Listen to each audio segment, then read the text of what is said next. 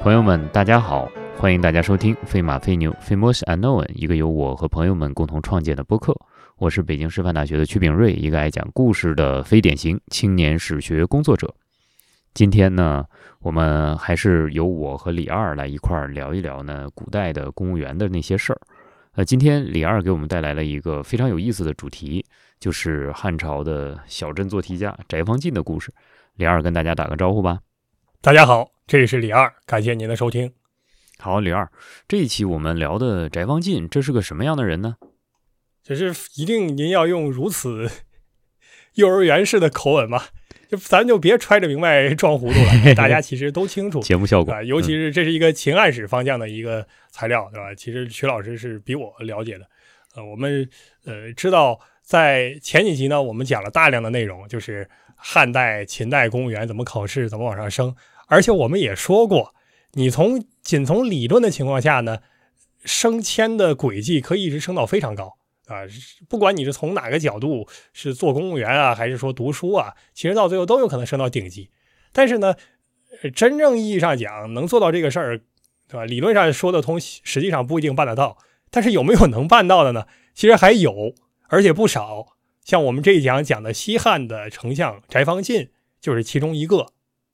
翟方进呢，确实是一个典型的小镇做题家。这个不是说我们硬往这个热点上蹭啊啊！但是他确实我们也想蹭热点，对吧？翟方进确实是一个小镇做题家。首先呢，他是呃这个汝南郡的上蔡县人，嗯当然他这个其实在汝南还有在上蔡都不算小镇了。嗯，搁到今天这地方不一样，搁到今天这个地方，这个考试啊、考高考什么的会比较难。在当时呢，我为什么把它往这个小镇做题家这个角度靠呢？是因为上蔡县这个地方就是出卷王的地方，嗯就是这个实现逆天改命的人非常多。首先，我们能想到的就是翟方进最有名的一位老乡，而且在翟方进那个时候已经成为了最有名的老乡了，嗯，就是是大秦丞相李斯。嗯嗯我们知道李斯就是靠读书实现阶层跃升的。他当初这个看到这个 这个厕所里面那个耗子，还有粮仓里面的耗子悟道了啊、我们现在开玩笑说悟道呢，一般在监狱里面悟道，但是李斯比较特殊，李斯是在厕所悟道的。啊这个翟方进呢，也是经历一个类似的悟道历程。呃，这个靠李斯靠读书实现了呃这个阶层跃迁。翟方进最早呢，他有没有想过说我要改变命运？这个不好说。嗯嗯但是呢，他的人生轨迹是先从公务员系统起家的，也就是先从吏道起家。对，翟方进呢，最早是在汝南郡的太守府里面当应付差事的一个小吏。这个做小吏呢，可以从很小开始做。其实之前那个曲老师讲秦代的这个公务员考试啊，什么做史学童啊，已经讲了，就你做小史啊，你也可以从很小很小开始培养，嗯然后你实现就业的时间也也很快。啊，翟方进在十二三岁的时候就已经做小吏了。但是您想，十二三岁的孩子，就算说再怎么早当家，嗯，他也很难把什么事情做得很明白。对，还而是且呢缺你乏又没有历练任嗯，还是对对对，呃我曲老师天天说那个非常成功学话，你要在事儿上历练啊。翟方进就在事儿上历练嘛，然后历练的这个这个非常窝火，效果比较总差，让长官去，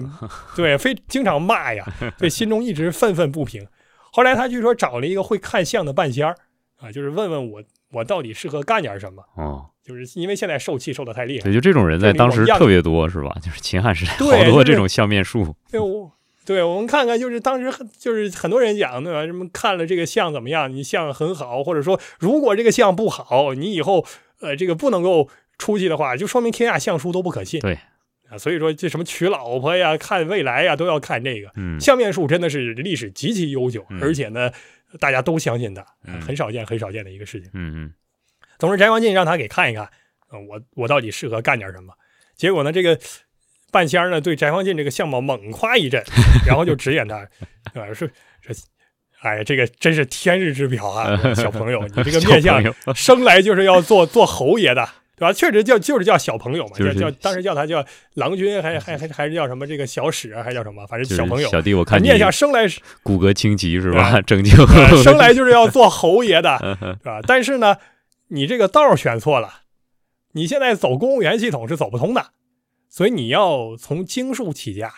啊嗯这个就不能在公务员系统里奔了，要去嗯念五经去。嗯所以要读书。对，这里我们就能看到汉代跟秦代不一样的地方。嗯在秦代呢，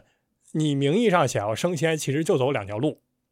一条路呢是走军功爵，这个大家都知道，你上战场去砍人头吧，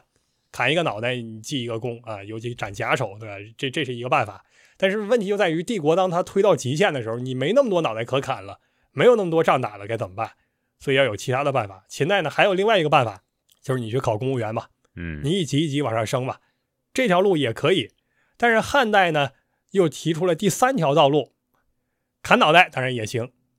走公务员这叫力道也可以。还有一条路，就是学经术，对，就是你去读，真是读书硬卷，对。啊，这个我们在这儿不展开啊，但是其实大家应该也知道，就是汉代呢设了五经博士，之前的博士官呢，可能在朝堂上什么东西都能讲，他也没有具体的执掌，就是相当于给皇帝起到一个顾问的作用，什么事儿他都可能说一说。嗯哼，但是到了汉武帝以后呢，就是明确的就是罢黜百家了。所以说呢，你就是读儒家经典，而且呢，读儒家经典还有一个固定的原则，就是首先你真正能够读出来就这五经啊，大家都知道《诗》《书》《易》《礼》《春秋》，然后呢。每个经典里面能作为官学的，能够设一个博士官的，往往是那几家固定的这个这个这个解释经典的嗯这个学派，或者说这个家学，啊，就比如说春秋啊，有这个春秋公羊学啊，有谷梁学，还有一个左氏学，这个事情 到底对纳这不比纳较进学比较官，大打了比较大，对，打了一百多年、两百年的仗，对吧？最后也没打清楚，嗯对几乎也没列进去啊。其他的这个易学也好啊，对吧？诗经也好啊，对吧？也有各种各样的家学，就是相当于它成为了一个固定的怎么说标准答案。对，你从小就开始学这一家，嗯、然后你学一辈子，大概也就能通一家之学，不得了了。嗯呃，然后呢，呃，你，然后你进入到这个考试系统，考察一下你，如果觉得可以的话，啊、你可能考中博士官或者怎么样，这样你就其实你就当官了嘛，啊，博士官也是官啊，嗯，它算是进后入到学官后体系补了后补，对啊、对你先先去候补嘛，然后你你进入到应该是郎官系统是吧？对对在郎对官系统，然后做得好就是对去然后往做上郎升官，嗯对对，然后看你能不能最后升到博士。总之，你进入到官员系统之后，从郎官再往上升，真的进入到官员序列之后，那你能到哪儿就就不一定了。对，就可能升到非常高了。当然，你可能一辈子就做郎官，甚至还做不上郎官，这也 有可能。那应该是比比皆是，应该大多数人嗯都是这样，对，大多数人应该都是这样的。但是我们能够列入到历史中的。啊，能够有这个史书上写上名字的，肯定到最后他都升上去了。您别看说他什么陈陈玉下僚的，他老这样，他最后肯定升上去了，不然不会有人记载他的。啊，对，能翟被方进就是这能样被史书记载下来的人是太少太少了，嗯，翟方进就是这样啊。翟方进呢，一听着这个话，他就很相信啊啊，所以说很高兴。但是他要想辞工的话，他还有最后一重障碍，就是我们现在说的原生家庭嗯啊，哼这个完全配合我们的这个热点话题，对吧？原生家庭、做题家，呃嗯， 他这个人生确实非常坎坷，嗯，因为他的父母早都去世了，对，就是他母亲先去世，然后呢，他爸爸续续了个弦，可是续弦之后不久呢，他爸爸也去世了，这下这个家庭里面主事的就是他的继母了，对那真是一点血缘关系都没有的。对对，而且呢，翟凤进这时候才十二三岁嘛，十二三岁一个小孩儿，现在呢你要去读书，要想办法去考博士，那你要怎么办呢？就要到长安去啊，你要到都城去，才能够在那儿接触到最新的学术，然后你才能够根据这种失传的关系，你才能够进入到这个考试系统。所以说呢，呃，如果没有家人的支持，几乎就不太可能的。但是翟方进的这个继母非常通情达理，孩子愿意读书是好事儿，嗯何况你你做这个公务员，你也就这样，嗯你你好像真升不上去了，天天挨人骂。对对对，所以说，不但同意你辞职深造，而且呢，呃这主动他还去当陪读家长了。对就跟现在这个家长跟着去毛毯厂 一样，呃，他对他首先你先把小孩得糊弄到长安去。对啊，这我们想想这个很困难的，不容易孤，儿寡母，还没有血缘关系，从河南上蔡县一路走到长安去。走到长安去之后呢，在那儿这个翟方进的母亲，就他的继母啊，从事着一个经典职业，嗯 就卖草鞋。嗯，啊，他他他在那儿卖草鞋，然后养孩子读书，对就陪读家长嘛，对就典型的陪读家长。所以翟方进现在呢，呃，他的缺陷我们已经说了，啊，本来呢做这个小丽做的不太机敏，好像这人脑袋不太聪明，至少好不太像机灵。确实是有点问题，就是他好像在、嗯在这个公务员体系里，就是我们之前讲过很多，说你需要有有很多的标准啊，要求你的，你要嗯，随机应变是吧？特别是跟人处好 关系，感觉可能一方面也是确实太小，但是另外一方面感觉可能确实是在这方面不太开窍，呃也也很难嗯说，嗯嗯，所以这个确实是选择的问题嗯啊、他的缺陷已经在这儿了，孤儿寡母，完了又不机灵。那优点是什么呢？就两个优点：第一，我妈妈确实很支持我；第二，据说我长相长得很好。这俩都不算优点 是吧？都不明这显的都能算不表了达出来的，对不就哎对嗯是？我们抛抛开抛开我们的这个这个劣势不谈，我们还是没啥优势的。没有优势，但是他学对，但是他学习很刻苦啊，嗯最后苦读了十年多，嗯在学术圈确实卷出来了。这个是在学术界卷出来的。啊对啊啊、就是大家都知道翟方进这个人学问做得很漂亮。 嗯后面呢，就是经过这个对策，就是这啊个皇上题，相当于皇上出个题嘛，然后你下面做文章，对做完文章之后，呃，穿这个这个应该是公车服给他们送上去看吧，然后皇上看一看，看的好的就把你提提拔起来。嗯在对策和察举里面，他被提拔了，嗯提拔之后升到了比六百十的一郎。嗯那升到这个就是，但这个真的是进入到，起码你你你有编制了嘛，呃，你你可以六吃一点薪水了。六百十还不能算是那个特别低级的官吏，它还算是哎这个对从低级到中级官吏的那么一个交界点。六百十呢，对这个对还对还是挺卡在这儿挺了说得过去的，嗯嗯，但是我们想想，出身这么差，对吧？他妈都卖草鞋了，现在起码不需要靠卖草鞋养活他，啊，养活一家人没有问俸题。禄了，嗯啊嗯，所以翟方进在这个阶段，我们想他现在苦读十多年，到现在不到三十岁呗，大概大概就二十多岁、三十岁，比嗯六百十。然后呢，同时在两个系统里面有名声，这个嗯其实我们看秦汉史应该注意到的，就是这些有经学的人，嗯他的声誉来源于两个层面，嗯哼就是他即使当了官儿也是这样。一方面，我是一个官员，嗯或者说我是个郎官，总之我吃了编制有碗饭。另外一方面呢，我又是学界的这个这个领袖，或者说这个著名人物，我是一个、相当于一个学者，嗯哼所以我在学术界还有地位。对，翟方翟方进也是这样啊啊，他同时走上这这两个赛道。嗯他刚刚升上来的时候呢，比较的善于体察人情，因为苦出身的人嘛，往往是这样的。早就当家苦出身出来会会两个极端，就或者说或者说是极端的擅长察言观色，啊或者说是极端的不擅长察言观色，脾气非常臭。那李二同学就属于后面这一种。哦但是我们要说的是，这两种情况本质其实是一回事儿，哦就是你极端的察言观色和极端的不顾这个，本质上其实都是一种这个先天的那种劣势或者自卑的体现。哦总之，翟方进这个时候就非常擅长体察人情。嗯因为当时呢，有一个清河出身的一个，这个汉书上说是饱学老儒嘛，嗯他的名字叫胡常。对，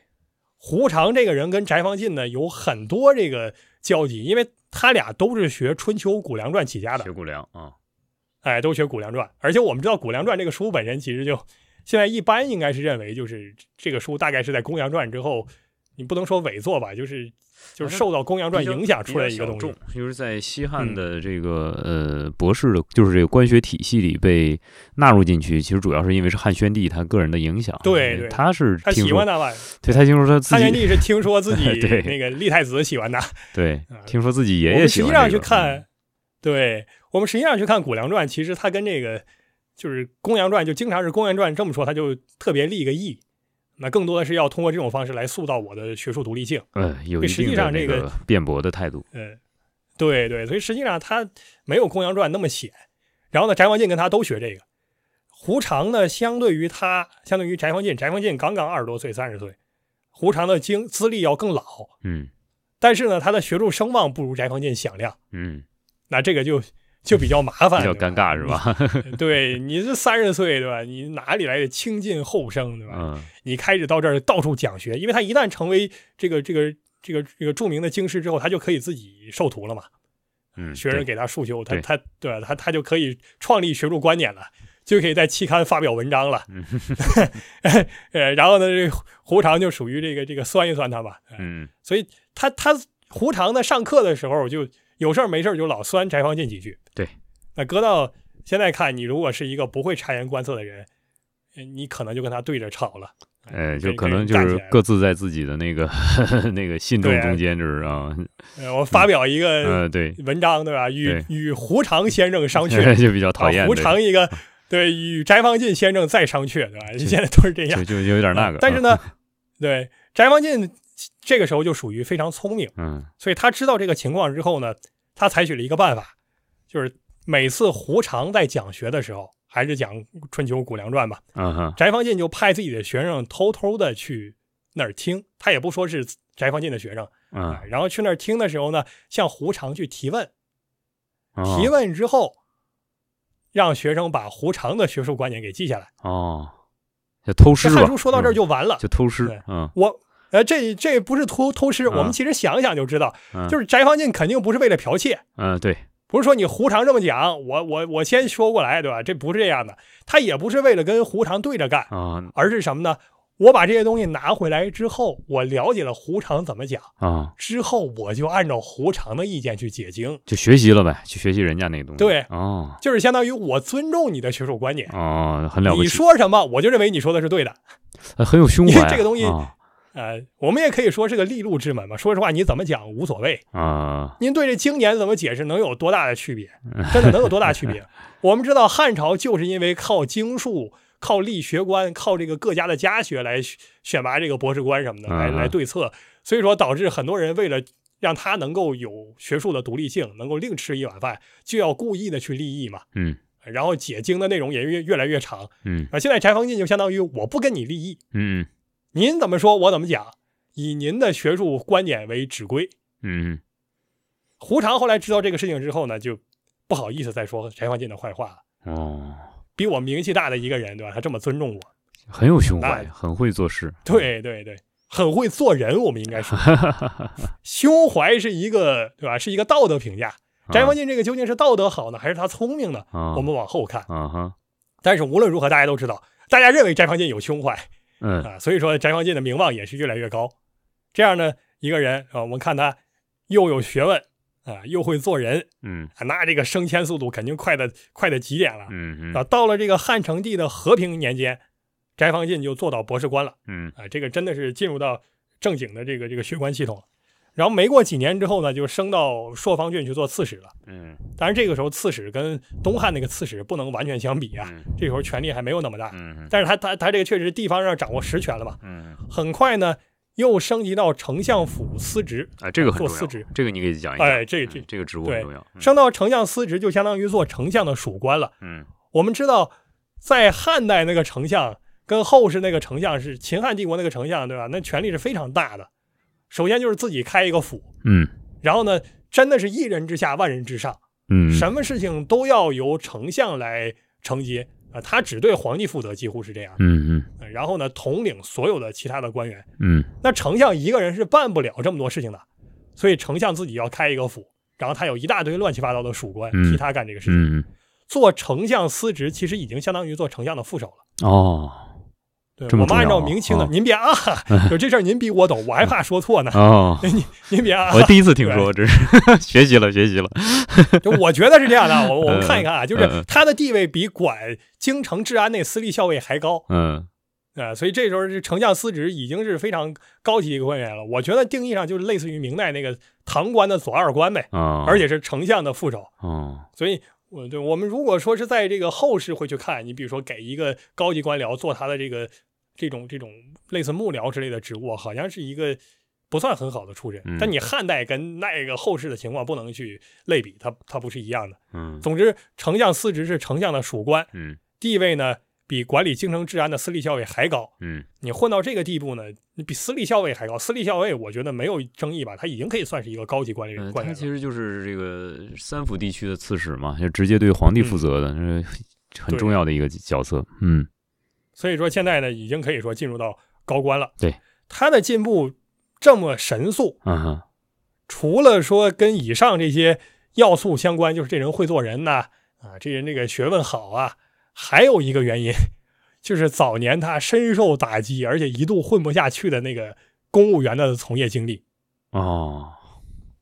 我们知道，翟方进虽然说年轻时候让他这个这个这个这个这个这个老老老长官差点给挤兑死，但是毕竟人家是从十几岁就开始做公务员，哦，就是你只要在这个系系统里面浸润，对吧？你对这个公务员系统那个工作是非常清楚的。融而公务融住在这个员汉血代血脉里的东西了，是吧？ 对对对，这社公务员之魂。我们知道，描述这些吏员的时候，经常说他们是刀比吏，哦，就是对这个案牍文书啊，特别是法律的运作呀，是非常清楚的。所以翟方进对国家的法律条文和政府的办事章程都非常烂熟，嗯哼，这点是跟前面说的这种什么饱学老儒胡常相比最大的优势。哦，你从小只读经书，对，你就很难去了解国家到底是怎么运行的。就是学科背景太单一比如了，说是 吧？ 对不应该这你样。 像后来，尤其是做古文经的，你去看周礼，你要是真按照周礼那个思路去嗯去构建理想国家，这个国家就不要运行了。哦，呃，首先这就没法运行吧。所以翟方进是既懂得唱高调那一套很高级的东西，同时他又很清楚实际上政府是怎么运行的。就是《霸王道》杂志都懂是吧？对嗯对，所以汉朝人当官本来就是力道、经术两条路都能走通。嗯哼可是翟方进这是我两手都要抓，嗯所以呢，最后就变成这个样子，就是我跟纯粹的文法力相比。嗯，在文法力里面，我学问做得好哦，啊；在做学问的儒生里面呢，我这公文写的又漂亮。 哎，就是我们这个办公本号的宗旨吧。啊 啊，在这个录播课的里面呢，我们的学问做得好；啊在做学问里面呢，我们播客录得棒。啊！最好是这就是我样们，在去，目标是这 样。我们离对目标是这样。对，呃，实际实际实上际上是不是再在说？吧？只是先目标先定的高一哎再点。再说吧嗯对对 对，但是您可千万别说我们在做学问的里面学问做得怎么呃，呃我没说，这这是我可没啊讲这个。我没说，我没说。对对，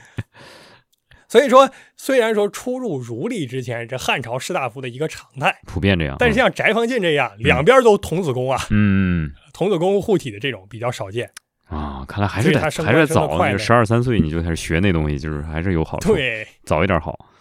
可是我们前面不是讲过，说一个人心胸宽广是道德性，嗯哼，他的这个善于做人呢是一种功利主义的评价。嗯哼，翟方进到底是心胸宽广宽广呢，还是说他就是善于做人呢？其实等到他官员做大了之后，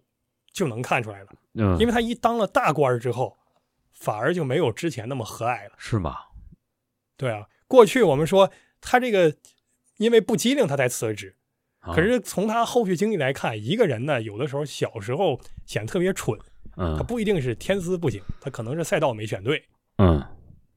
呃，就好像我们说小时了了，大未必佳，就那反过来是这样。哎孔融是吧？对你小时候很蠢，长大了没准特别聪明。翟方进一一到了这个丞相府里面之后呢，啊就是完全是以精明强干著称了。哦，如鱼在得水。地方啊他做朔方刺史的时候，办事就雷厉风行，嗯因为我们知道刺史是负责纠弹的嘛，嗯，对，他是相当于一个监察的官员。嗯，到了中央之后，做丞相的副手还是负责纠察官员。对啊，更有一番霹雳手段。嗯就是翟方进在《汉书》里面体现的那种最强的经历，就是一个喷神。嗯， 就是凡是犯法落他手里的官员，几乎都让他给喷倒了。就是特别爱找茬儿，对不对？我读他的传记，我就感觉他每天好像都在挑人家的刺儿，就是每天， 而且他毫无顾忌的挑人家的刺儿，对不对？就是哎对了嗯无肆无我忌惮，觉得这就是是苦出身的一个特点，对，有点吓人，就是嗯你对有点吓人。就我一招拳在手，便把令在行。嗯但是翟方进的优点是什么呢？他确实是真的挑了人家犯法的地方，并不是说我诬告你或者构陷你。可是反过来说呢，一个人即使严格执法，可也有个取向性。对为啥我光盯着你不盯着别人？对呀、翟方进就是这样，他老盯人，对吧？他也是秉公执法，可是他选择他的那个攻击目标的时候呢，常常跟私人矛盾相关。就是跟他有过节的人是不是？对，你说办事儿办的合乎这个公道吗？还是合乎公道的？可是你的动机呢，却是私人恩怨，所以我觉得你这样办事儿呢，容易被人害怕，但是很难让人爱戴和佩服。你说的很好，大家不会说你的行为出于公心，而是说你出于私人矛盾。 他可不可以这么说？我们在这儿你举个你现例在现在讲的这个样子的翟方进，就其实已经跟他讲的这圣人之道中述而已，其实差得很远 了，不在中述了。对吧我嗯我们理想情况应该是，就是孔圣人那种观念嘛，就是人家对我们差，嗯你反而应该稍微对人开放一点儿，对，因为你要避避嫌，对嗯你不能说谁对我差，我就猛烈的借着自己权力去打击他，这样不太好。嗯对，翟方进就是这样啊。翟方进呢，我们举一个例子，我们前面不是说他的地位比这个私立校尉还高嘛？嗯为啥嗯，特别提这个事儿？就是因为他一当上丞相司职，就开始跟私立校尉叫板。对，就是抢权力，抢谁是更有权力的人，然后论证一下子。嗯对嗯因为他之前那个呃就被私立校尉给弹劾过。嗯当时有一个叫陈庆的私立校尉，这个人呢就是弹劾过翟方进，嗯，啊哈，当然没把翟方进弹倒，嗯但翟方进这个功力跟那个陈庆是不能相，陈陈庆跟他比不了的，所以翟方进一当上丞相四职，马上就开始弹劾私立校尉陈庆。大家都知道这是私人矛盾，嗯，呃因为人家之前喷过你，所以你要喷他。哦，可是呢，翟方进的出手比较狠辣，嗯哼，所以陈庆马上就被弹倒了。嗯哼，你正常情况下，对吧？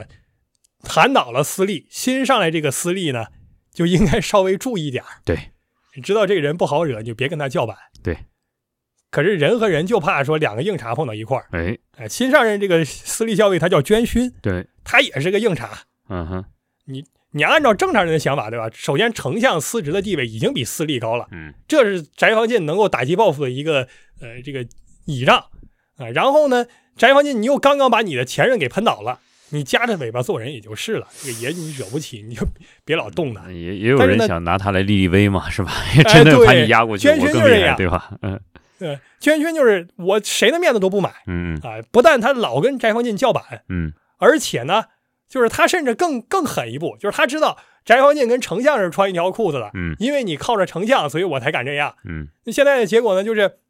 我连你翟方进的账不买还不算，我连丞相和御史大夫这两个毫无疑问比我高得多的人，而且按照礼仪我应该拜见的高官，我都不拜见嗯，。哦，所以翟方进非常恨，啊但是我们能相信翟方进的恨肯定是源于娟勋不买自己的账。这个啊可是现 在呢，娟勋连丞相和副丞相的账都不买，啊那翟方进就就可以借题发挥 了。哦，火哎气大所以了是吧？对他天天就是盯着捐勋吧，呃就是犯到我手里，你可不要犯到我手里啊！结果，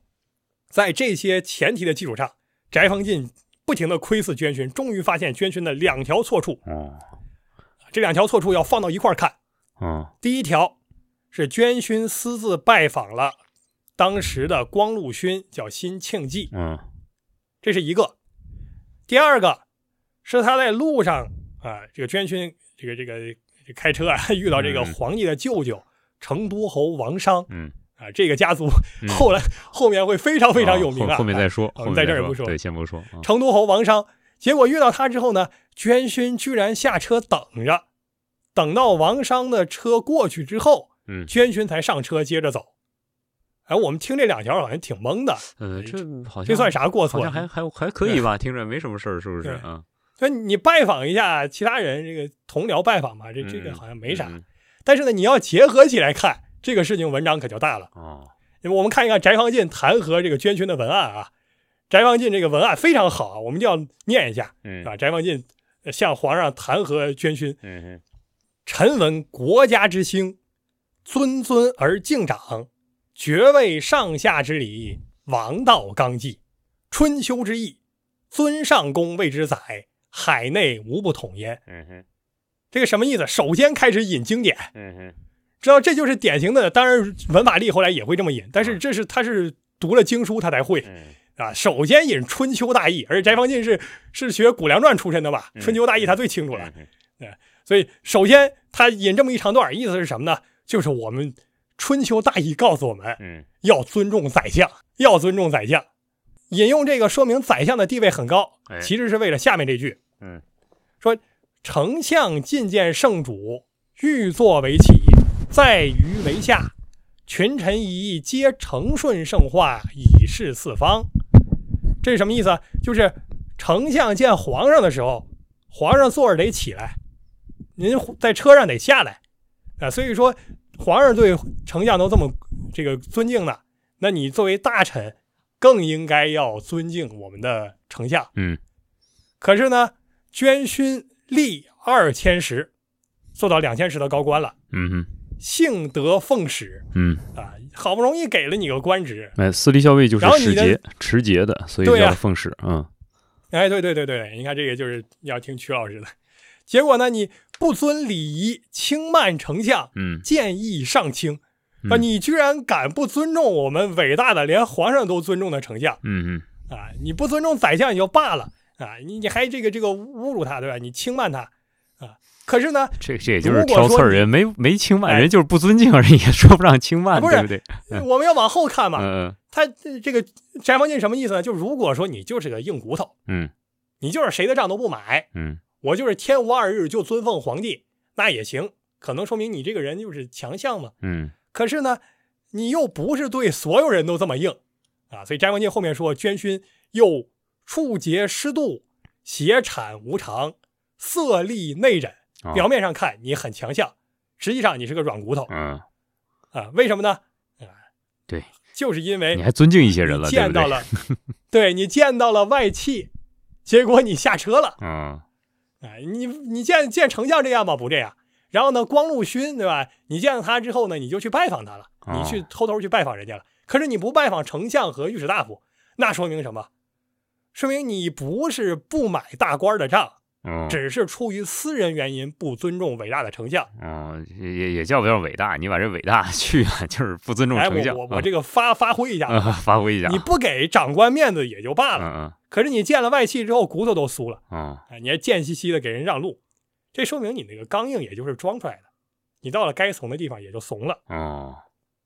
所以两件事情放在一块儿，可以说明你这个人堕国体、乱朝廷之序，不以处位这帽子扣的挺大啊。你你作为这啊！对啊，这就扣大帽子了。嗯所以最后一句是处理意见，嗯就是臣请下丞相免勋。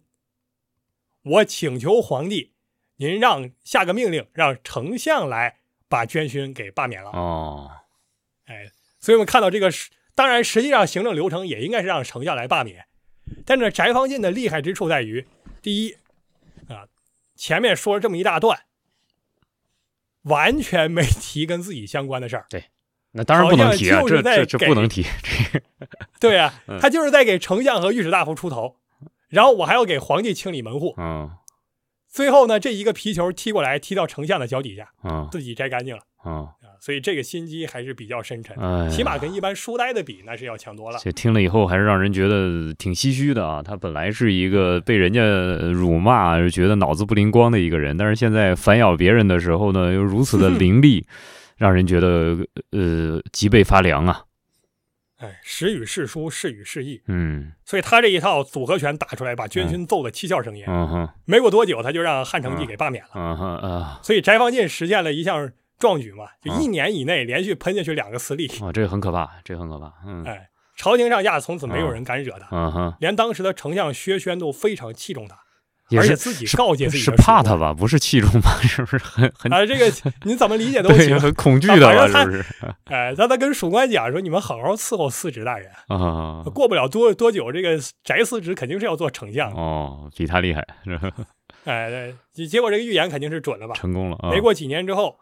薛轩因为事情被免为庶人。嗯翟方进呢，作为丞相的属官，有那种类似于拟态君臣关系嘛，他他也嗯跟着吃瓜落。嗯可是呢，他刚被这个吃了瓜落之后，丞相位置呢就空在那儿了，空了二十多天，嗯大家也不知道让谁来干，嗯。最后集体推荐，还是让翟方进做了丞相。哦，就把他选回来了，皇上也啊喜选回来了，对，嗯皇上也喜欢他，而且是火火箭提拔嘛，直接啊升到 最对高，这级。这一般都是有点那个违规是吧？不应该这么快，嗯，嗯这个翟方进在丞相这个位置上呢，我们从公众的角度讲，至少从史书上看，嗯他还是兢兢业业的。嗯，唯一的毛病就是那小心眼儿的病还是没治 好。哦，这这这个位，但是你 这个有点对那在个系统里，面，你又是喷人的功夫又强，嗯又小心眼儿，嗯现在你又执掌天下最大的权力，嗯，那这个那比较麻结烦，果我们比可较想麻而烦知啊嗯，比对较吧麻烦，嗯所以一方面他能够以儒雅原斥法律，就是能够以经术来辅助他那套文法力的功夫，嗯哼，所以说呢，被称为通明相。嗯就是通达明明白的宰相嘛，嗯就是你处理事务这两套都会用。嗯，另外一方面呢，就是你专业素养，就是喷人素养既然如此之高，所以你搞起人来肯定是更加的得心应手了。 按照《汉书》的讲法呢，就是翟方进持法克身，举奏木首九卿，俊文身底嗯，重伤者尤多。嗯哼，就是地方的长吏，让他一旦落到手里面，马上就喷倒嗯啊、我们列一列《汉书》的这个猎杀名单，《汉书》给他专门列了一个猎杀名单，嗯哼就陈贤、朱博、萧玉、冯信、呃孙弘这些人，说这些人都是京城大族出身，又有才能，又有地位，还有名望，当官当的比翟方进还早，资历还比翟方进深。嗯可是翟方进不但先做了宰相，而且捎带手把名单上这几位全喷倒了。后面顺手杀的兴起，又喷掉了包括京兆尹在内，就相当于北京市市长在内的二十多号人。嗯那这个已经是千山鸟飞绝，万径人踪灭的水平嗯，了。限制不住了，这太可怕了，这个嗯我真真是一拳挥出来，我都不知道自己多厉害。啊所以，我们看到翟方进这个形式，还是可能跟他早年经历有关系。嗯一个父母双亡的人，出身低微的人，嗯幼年的时候又被这个官僚系统给欺压，所以说既给他那种奋发图强、做题内卷的动力，可是呢，又让这个人心眼儿小，睚眦必报，而且他一旦获得了地位，他就会很担心自己失去地位，因为他知道挨饿是什么滋味儿，哦他也会害怕，说我万一一下子失去了地位，我该怎么办？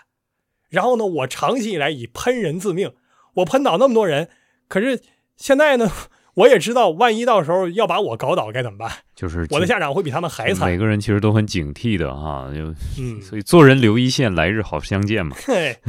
现在问题就在于势成骑虎，啊有，点张居正那个感觉、哦啊。当然，张居正要要更宽宏一些。嗯所以，呃，我们倒也得给翟光进说句好话，嗯就是你虽然行事苛刻，嗯，但是呢，搞人也有个底线。有啊，就是基本上没有说非要把人搞死不可，就是政治斗争还要留一线。嗯像到赫鲁晓夫和这个贝利亚那是两个状态的，我搞人，但是不要把人搞死。所以翟方进在丞相这个位置上呢，总体上还是合格的。嗯我们要从这个角度看呢，如果把翟方进看作一个做题家，那就是既抓住了历史的进程，又有个人的选择，嗯一步一个脚印，已经卷到头了。嗯做这个丞相的时间，在汉成帝这一朝已经是非常非常长了。嗯，那么运气好的话，年老体衰，荣归故里，死后呢，皇上给您送一套好伐送啊，这这就可以了啊，甚至捞一个陪葬皇陵啊，这这就很好了。那运气不好呢，按照成帝朝的宰相，也就是免官回家，啊嗯，种地抱娃子，嗯这也不错。可是翟方进的下场呢，却跟这些都有变化。嗯当然我们这一讲时间已经很久了，对我们就不多说了。好未来我们有机会再讲。好，有机会再这聊一。期，嗯，大概就到这儿。好，谢谢李二，他给我们带来了非常详细的关于一个汉朝的啊，呃，我们不太了解的丞相他的人生经历，然后特别是对于这个人从少及长，他所有的选择，无论是他学术上的选择，无论是他政治上的选择，其实给我们带来了一个非常的丰富的、多元的，但是也其实充满了矛盾的这样样的人的一生啊。我们看了这一生呢，其实有些时候拿过来自我关照，我们会觉得，呃有时候读历史，往往在历史中收获的其实不光是事实，甚至是可能是以历史为镜鉴来看到我们自己应该去何以立身、何以为人、何以处世。那好，那我们这一期的节目就到这里了。欢迎听众朋友们留言或者来信与我们交流及咨询，在我们的公众号和播客下方留有我们的公共邮箱。感谢大家收听《飞马飞牛 Famous Unknown》，我是曲炳瑞，一个爱讲故事的非典型青年史学工作者。这一期我们节目的主播是李二，李二和大家说声再见吧。再见了。啊谢谢谢谢李二，谢谢大家，我们再会，